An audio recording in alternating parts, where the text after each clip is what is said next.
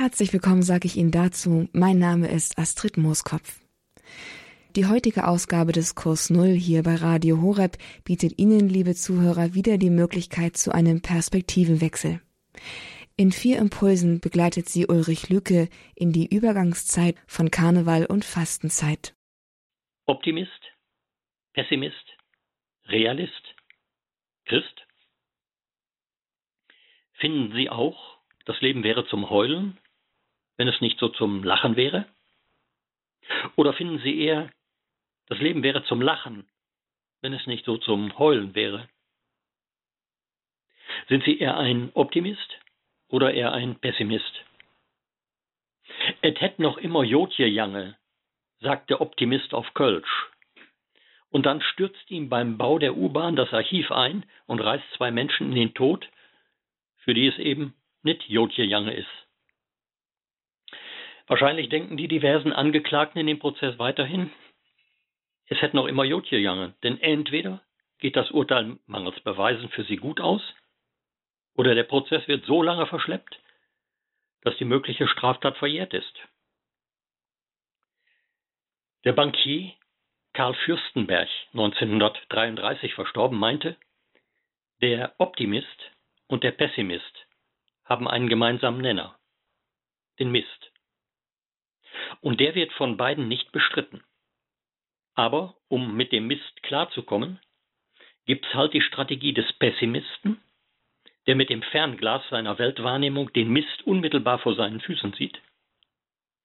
Oder es gibt die Strategie des Optimisten, der den Mist mit dem umgedrehten Fernglas seiner Weltwahrnehmung weit weg sieht.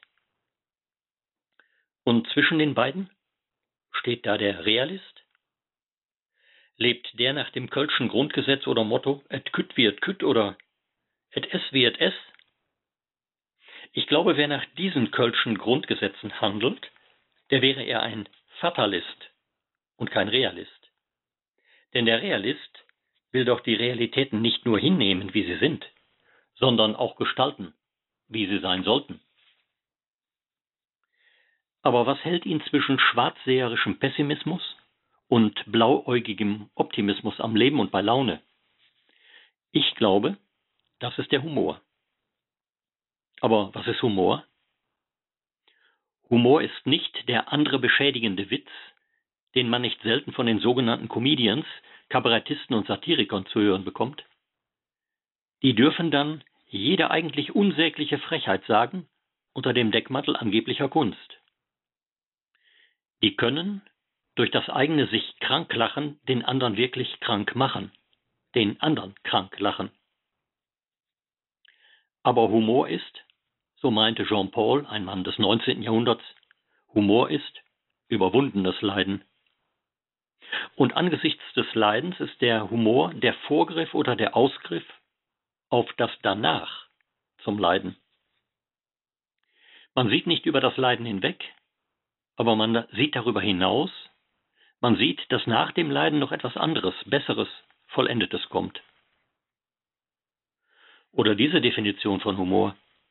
Humor ist die Einheit von Witz und Liebe. Das meint der englische Erzähler William Thackeray, ein Mann des 19. Jahrhunderts. Humor ist nicht auf Kosten und zu Lasten anderer witzig. Er akzeptiert den anderen als liebenswert und stichelt doch mit Witz gegen ihn an, so dass der aus einer allzu selbstzufriedenen Behäbigkeit herausfindet. Vielleicht kann man nur den wirklich ändern, den man auch liebt. Humor ist Witz mit Liebe und Liebe mit Witz. Oder auch diese Definition, die ich sehr schön finde. Humor ist der Milchbruder des Glaubens. Das meint der deutsch-jüdische Religionsphilosoph Martin Buber, 1965 verstorben. Und er spielte damit auf die Erfahrung an, dass eine Frau, die keine Milch für ihr Neugeborenes hatte, dies an eine andere Frau, an eine Amme weitergab. Und die legte halt beide Kinder bei sich an, das eigene und das fremde. Und so wurden die beiden zu Milchbrüdern, weil sie beide, wenn auch an verschiedenen Zapfstellen, dieselbe Quelle nutzten. Humor, der Milchbruder des Glaubens. Er lebt aus derselben Quelle wie der Glaube, der von Gott stammt. Die beiden Milchbrüder Humor und Glaube mögen wohl manchmal gegeneinander schrampeln, beziehen aber doch aus derselben Quelle ihre Kraft zur Bejahung und zur Bewältigung ihres Lebens. Und wenn Sie sich dann selber mit Humor und Glauben fühlen mögen, wie ein satter Säugling, der mit wohltuendem Bäuerchen, um nicht andere Entlüftungsmechanismen zu benennen, seinem Wohlbehagen Luft macht, dann haben Sie zugleich eine kleine Revolution auf den Weg gebracht, denn dann haben Sie dem manchmal so arg männlich gedachten Gott die weiblichen Eigenschaften zurückerstattet, die ihm sogar das Alte Testament an so vielen Stellen schon längst zugedacht hatte. So darf ich diese Gedanken zum Karneval wohl mit einem Dreifachen zum Wohle abrunden. Zum Wohle auf den Humor, auf den Glauben und zum Wohle auf die Quelle, aus der beide trinken. Gott sei Dank und Dank sei Gott. Was wir also brauchen, ist der Realist mit Humor, mit einem Humor, der aus dem tiefen Glauben an das Gelingen des Ganzen stammt. Das lebenslang manchmal durch bittere Erfahrungen erworbene realistische Wissen, dass nicht alles und jedes gut ausgeht, dass vielleicht sogar manches nicht gut ausgeht, das kennzeichnet den Realisten. Aber zugleich gibt es das zuversichtliche Wissen, den tief gegründeten Glauben, dass das Ganze und das Gesamte gut ausgeht. Es geht gut aus, weil es gut angefangen hat, nämlich in Gottes guten schöpferischen Händen. Es geht gut aus, weil Gott denen, die ihn lieben, alle Dinge zum Besten lenkt, wie der Römerbrief sagt. Es geht gut aus, weil auch das Fragmentarische und Dilettantische unseres Lebens liebevoll angenommen und aufgenommen wird von Gott. Das Stückwerk unseres Lebens endet in Gottes liebevollem, beendendem und vollendendem Tun in seinen Händen. Der Humor braucht den Glauben als Fundament, um selbst über den niederschmetternden Dingen stehen zu können. Der Glaube braucht den Humor, um sich selbst zu relativieren, sich nicht zu wichtig zu nehmen und nicht in fundamentalistischer Selbstüberhebung zu enden. Der Glaube ist ein mit Humor versetzter Realismus. Der Humor ein vom Glauben gestützter Realismus. Und der Realismus ist nur real, wenn er von einem humorvollen Glauben an den schöpferischen Gott geprägt ist.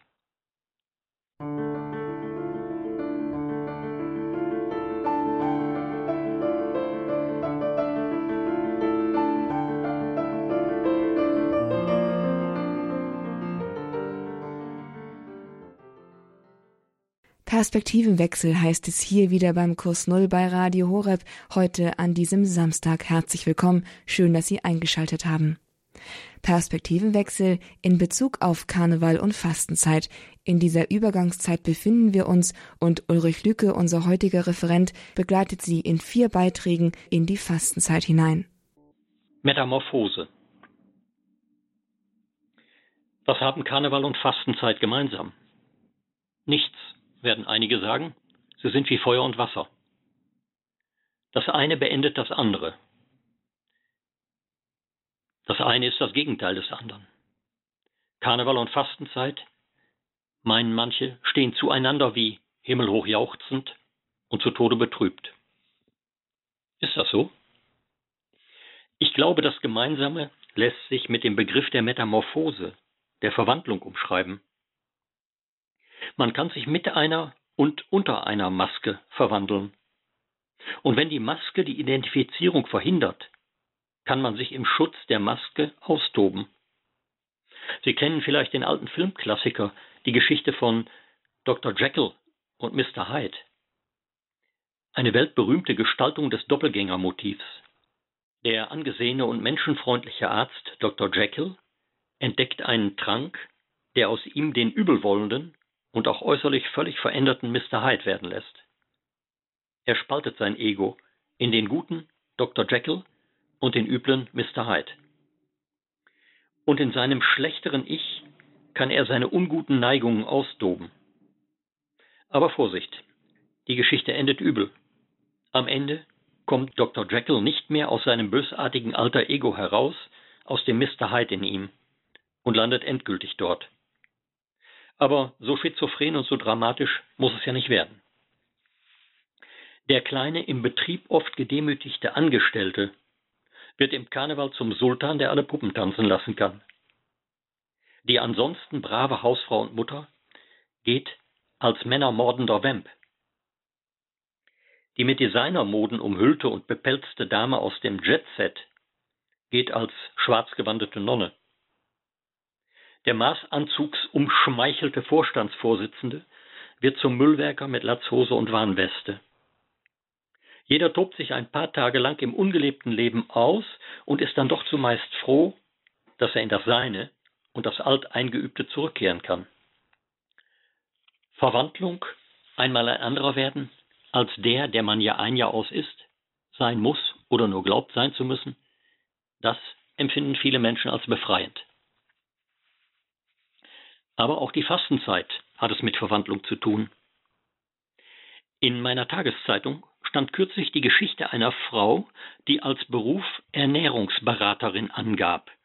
Und ich dachte, als ich ihr Bild sah, an der Frau ist aber mehr dran, als einer Frau gut tut. Und sie gab auch an, 174 Kilo zu wiegen.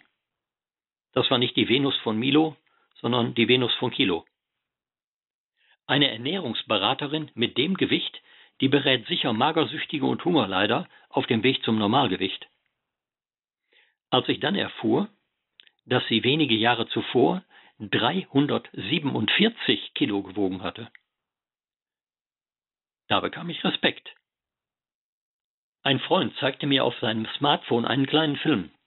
Er begann mit dem Gesicht eines Neugeborenen, mutierte dann fast unmerklich langsam zum Gesicht eines vielleicht Dreijährigen, dann zum Gesicht eines vielleicht Zehnjährigen, zum Gesicht eines 15, 20, 30, 40, 50-Jährigen und so fort. Barthaare stellten sich ein, das Haupthaar wurde lichter, die Falten immer dichter. Altersflecken gesellten sich dazu, am Ende stand das vom Leben gezeichnete Gesicht eines Uralten und schließlich das Bild eines Toten. Das war ein optisch dokumentierter Lebenslauf im Zeitraffer. Metamorphosen des Lebens bis zur Definitivität des Gewordenseins im Tod. In unserer Fantasie können wir auch den Zeitraffer einlegen und uns fragen, wer wir am Ende geworden sein wollen wer wir geworden sein werden, wenn wir so weitermachen wie bisher. Und wollen wir wirklich zu dem Ziel? Wollen wir dahin, wohin wir jetzt vielleicht allzu unreflektiert unterwegs sind? Welche Verwandlung im Äußeren und im Inneren täte mir und den Menschen, mit denen ich lebe und die mit mir leben, gut? Jeder hat noch mindestens ein anderes Leben in sich, das er hätte leben können oder vielleicht sogar hätte leben sollen. Jeder hat in dem Leben, das er lebt und glaubt leben zu müssen, noch ein paar Varianten in petto, die das, was ist, ins Haltlose oder Bodenlose abstürzen oder auch ins Höhere und Bessere aufsteigen lassen könnten. Wir könnten in der Fastenzeit einüben, mit weniger und wenig zu leben, um zu erleben, wie der lebt, der ja ein Jahr außer dem Existenzminimum leben muss. Versuchen Sie einmal einen Monat lang vom Sozialhilfesatz zu leben und die Differenz zu sonst zu sparen. Wir könnten in der Fastenzeit einüben, die Zeit umzuschichten von zu viel Arbeitszeit zu etwas mehr Partner- und Familienzeit. Das würde ein effektiver Schnellkurs in Sachen Empathie und Menschlichkeit die Fastenzeit könnte zum Geburtshelfer für das je bessere Ich werden. Dieses je bessere Ich, das steckt in uns. Das lässt sich finden, entfalten und leben. Wir alle sollen und können leben, wie es im Buche steht, nicht in irgendwelchen Finanz-, Einrichtungs- und Partnerschaftsbüchern oder Ratgebern. Wir sollen und können leben, wie es im Buche des Lebens steht. Leben nach dem Vorbild Jesu. Wir können uns auf ihn hin verwandeln Der, der ich geworden bin, grüßt trauernd den, der ich hätte werden können. Das Wort zitierte der Jahrhunderttheologe Karl Rahner in seiner letzten Ansprache wenige Tage vor seinem Tod bei der Feier seines 80. Geburtstags in der Katholischen Akademie Freiburg. Die Einsicht, selbst wenn sie erst am Lebensende gewonnen wird, der oder die nicht geworden zu sein, der oder die man hätte werden sollen, hätte werden müssen, hätte werden können, muss aber nicht zur Verzweiflung führen. Sie kann auch zur Erkenntnis der je größeren und allumfassenden Güte und Barmherzigkeit Gottes führen. Noch einmal, der Kabarettist Busse meinte in einer seiner Darbietungen, sie mag schon zwei Jahre zurückliegen, ich bin jetzt 72 Jahre alt da steht der Gevatter Hein noch nicht unmittelbar vor der Tür, aber er sucht doch schon in der Nähe nach einem Parkplatz. Wir sollten zusehen, dass das Haus unserer Existenz übergabefähig ist, wenn er vor der Tür steht, wenn wir umsiedeln müssen, wenn die letzte Metamorphose ansteht. Die grundlegende Verwandlung unseres gebrochenen Daseins zum vollendeten Leben in Gottes Fülle.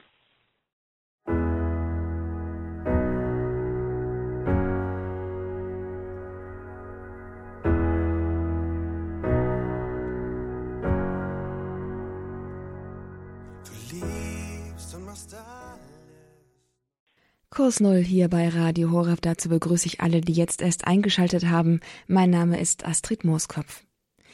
Wir befinden uns hier in dieser Sendung mitten in einem Perspektivenwechsel. Genauer gesagt in vier Perspektivenwechseln und das mit Ulrich Lüke, unserem heutigen Referenten. Bleiben wir gespannt und hören wir jetzt den dritten Perspektivenwechsel mit dem Thema Tausendmal berührt. Tausendmal berührt. Die meisten von Ihnen haben schon, auch wenn sie kein Fan von ihm sind, den Song von Klaus Lage gehört. Tausendmal berührt, tausendmal ist nichts passiert. Darin besingt er die Beziehung zu einer Frau, die er schon jahrelang und seit Kindertagen kennt, mit der er Indianerspiele gespielt hat, mit der er in späteren Jahren zum Tanzen gegangen ist. Schon die Eltern kannten sich und die beiden Kinder hatten ein wenig aufregendes Geschwister, später ein ebenso wenig aufregendes Freundschaftsverhältnis zueinander. Aber dann, ganz überraschend, passiert es doch. Tausendmal berührt, tausendmal ist nichts passiert, tausend und eine Nacht und es hat Summ gemacht. Wann hat es bei Ihnen Zoom gemacht? Können Sie sich an die Zeit Ihrer intensivsten Verliebtheit erinnern? Vielleicht müssen Sie ein wenig in der Erinnerung kramen dann tun Sie es ruhig. Da kommt dann vielleicht zuerst die Suche nach Nähe zum geliebten Menschen in den Blick, die natürlich möglichst unabsichtlich erscheinen soll. Dann kommt die eine oder andere knisternde beinahe Berührung zustande und dann, wie es sie durchzuckt hat bei der ersten wirklichen Berührung. Und die hat dann die Sehnsucht nach mehr geweckt, erst zaghaft vielleicht, dann immer drängender. Und dann ist aus dieser ersten Sehnsucht nach Berührung vielleicht sogar eine tiefe, lebenslange Freundschaft und Liebesbeziehung erwachsen.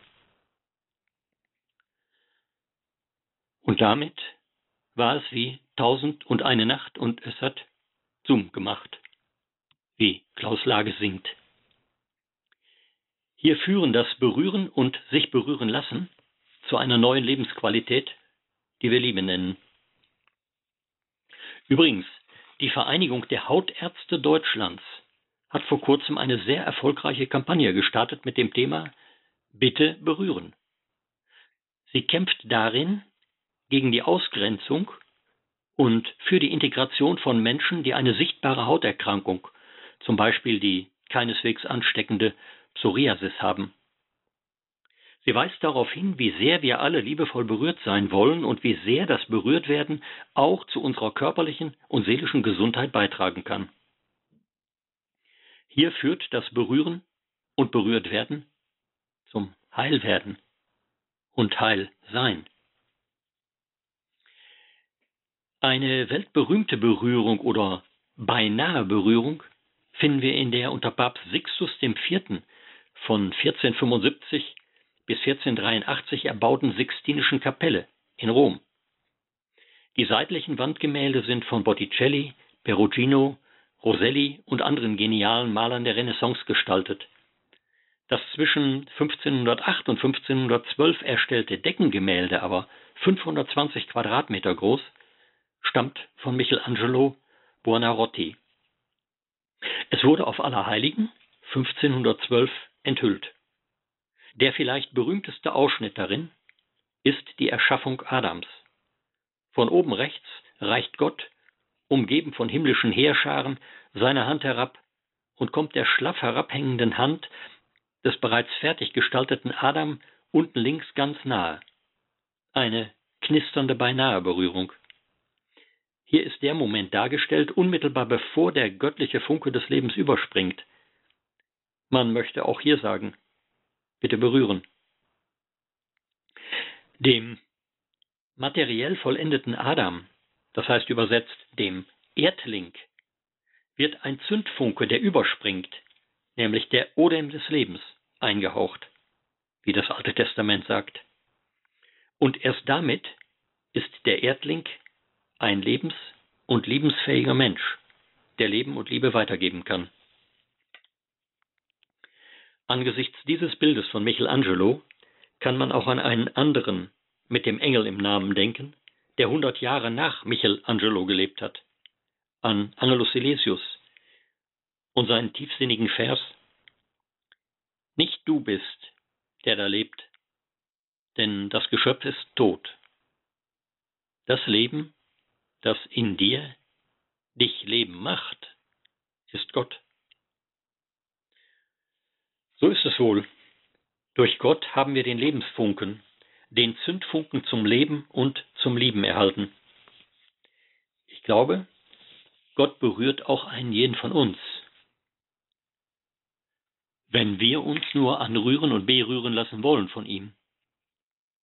Wenn wir ihm die kalte Schulter zeigen, weil wir so cool sein möchten, weil wir unsere religiöse Frigidität und Prüderie pflegen, weil wir zu selbstbezogen sind, um uns lieben zu lassen und selber ernsthaft zu lieben, dann, wie Lage sagt, dann passiert nichts zwischen Gott und uns. Er überwältigt oder vergewaltigt uns nicht. Er bietet seine Liebe an. Sicher auch mit Nachdruck. Ich glaube, Gott hat einen jeden von uns tausendmal berührt. Manchmal in den intimsten Momenten unseres Lebens.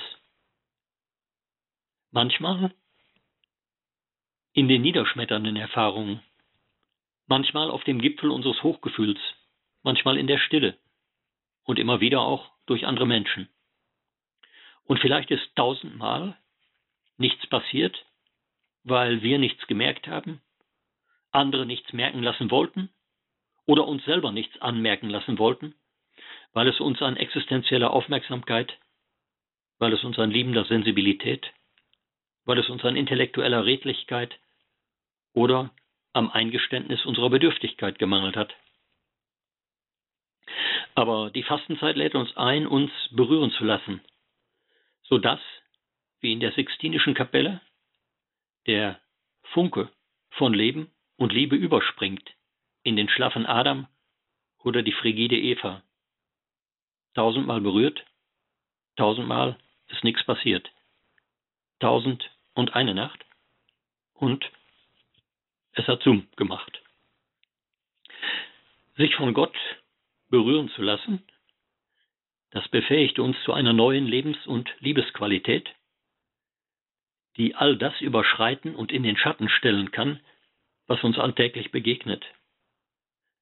Wer sich von Gott anrühren und berühren lässt, der wird nicht rührselig, der wird sich selber rühren wollen für den berührenden Gott und sich rührend kümmern um den, der uns braucht.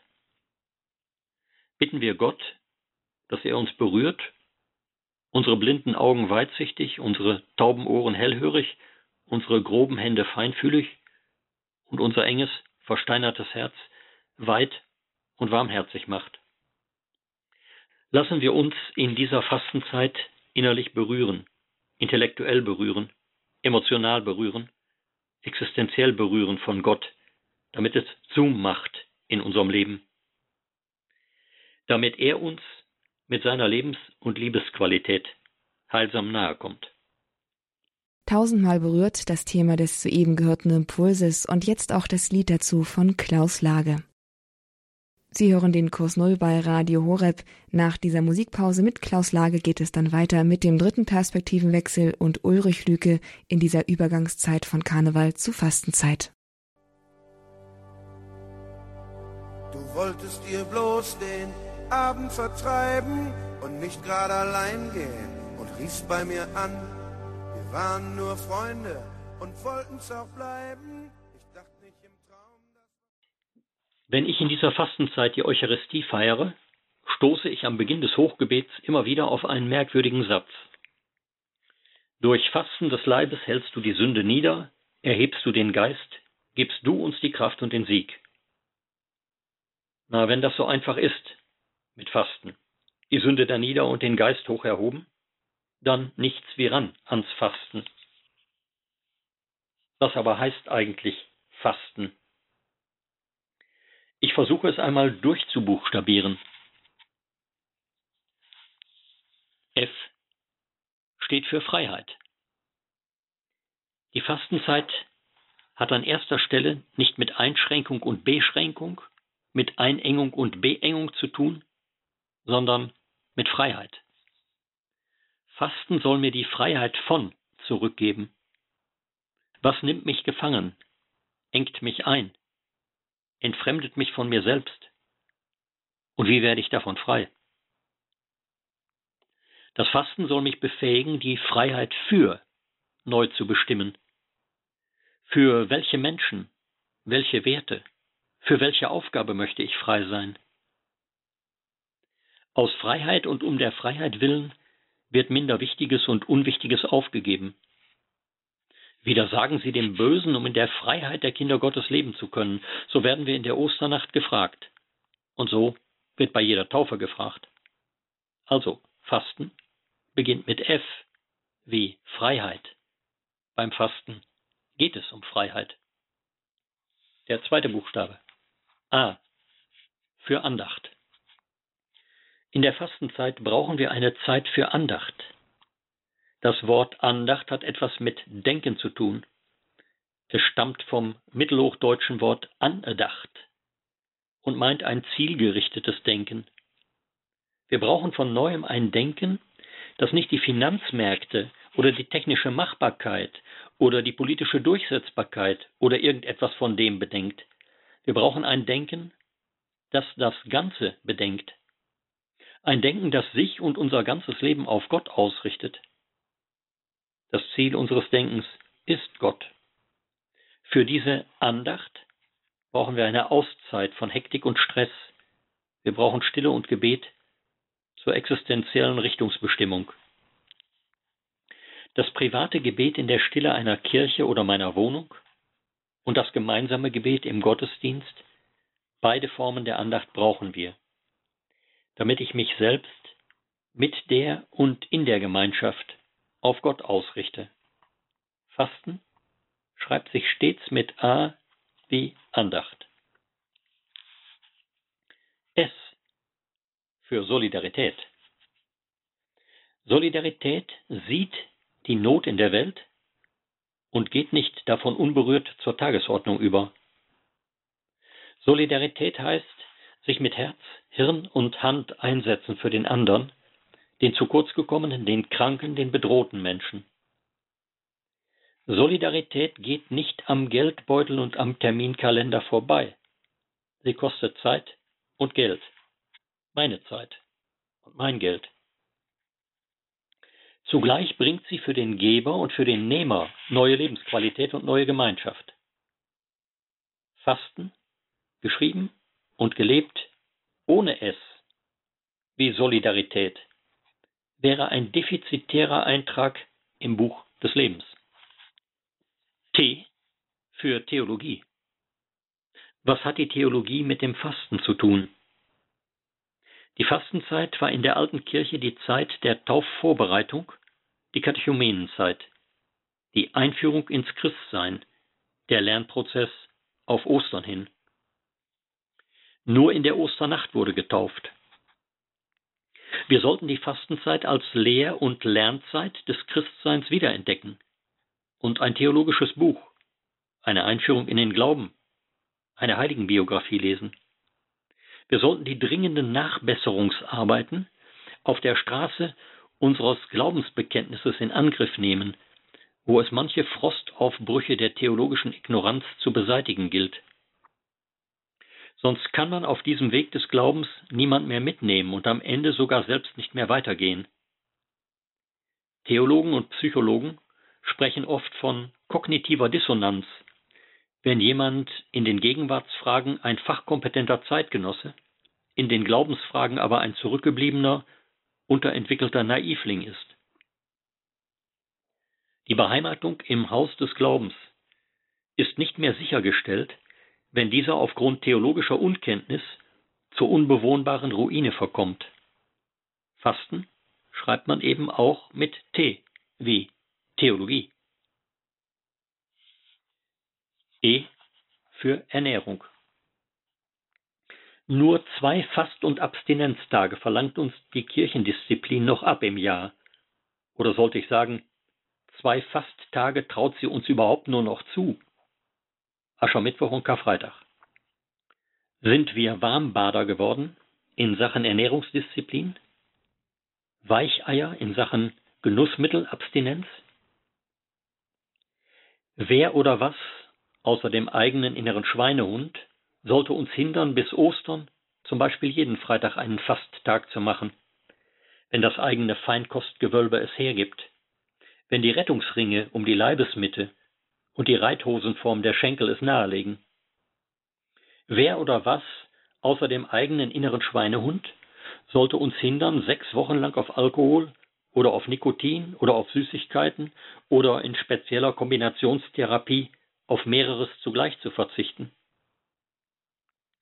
Innere Schweinehunde oder Sauhunde stehen nicht auf der Artenschutzliste, dürfen also jederzeit bejagt und besonders in der Fastenzeit erlegt und zerlegt werden. Fasten schreibt man eben immer mit E wie Ernährung. N für Nächstenliebe. Das ist ein viel strapaziertes Wort unter wohlmeinenden Christenmenschen.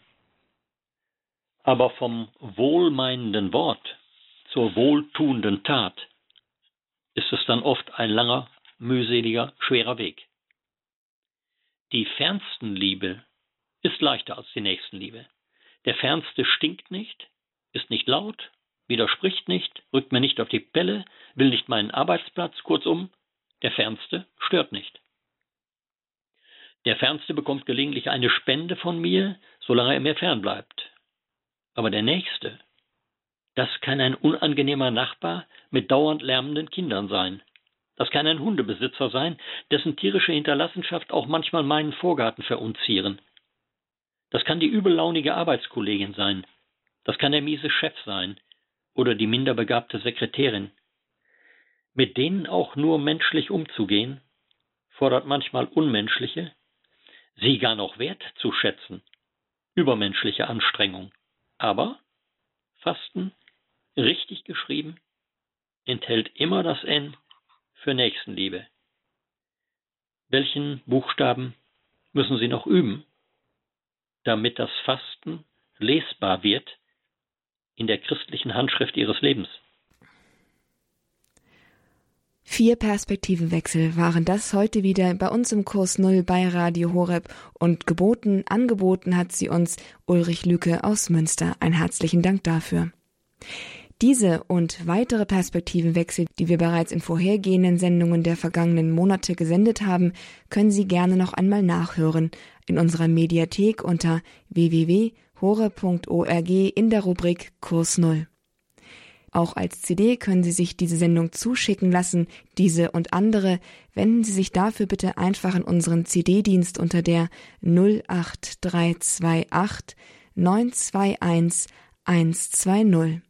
Die Kollegen sind für Sie am Montag wieder erreichbar. Und damit kommen wir auch zum Ende der heutigen Sendung. Schön, dass Sie mit dabei waren und schalten Sie auch wieder ein, wenn es nächste Woche um 16.30 Uhr heißt Kurs Null. Für heute verabschiede ich mich, wünsche Ihnen allen ein gesegnetes Wochenende und alles Gute. Im Studio in Balderschwang war für Sie Astrid Mooskopf.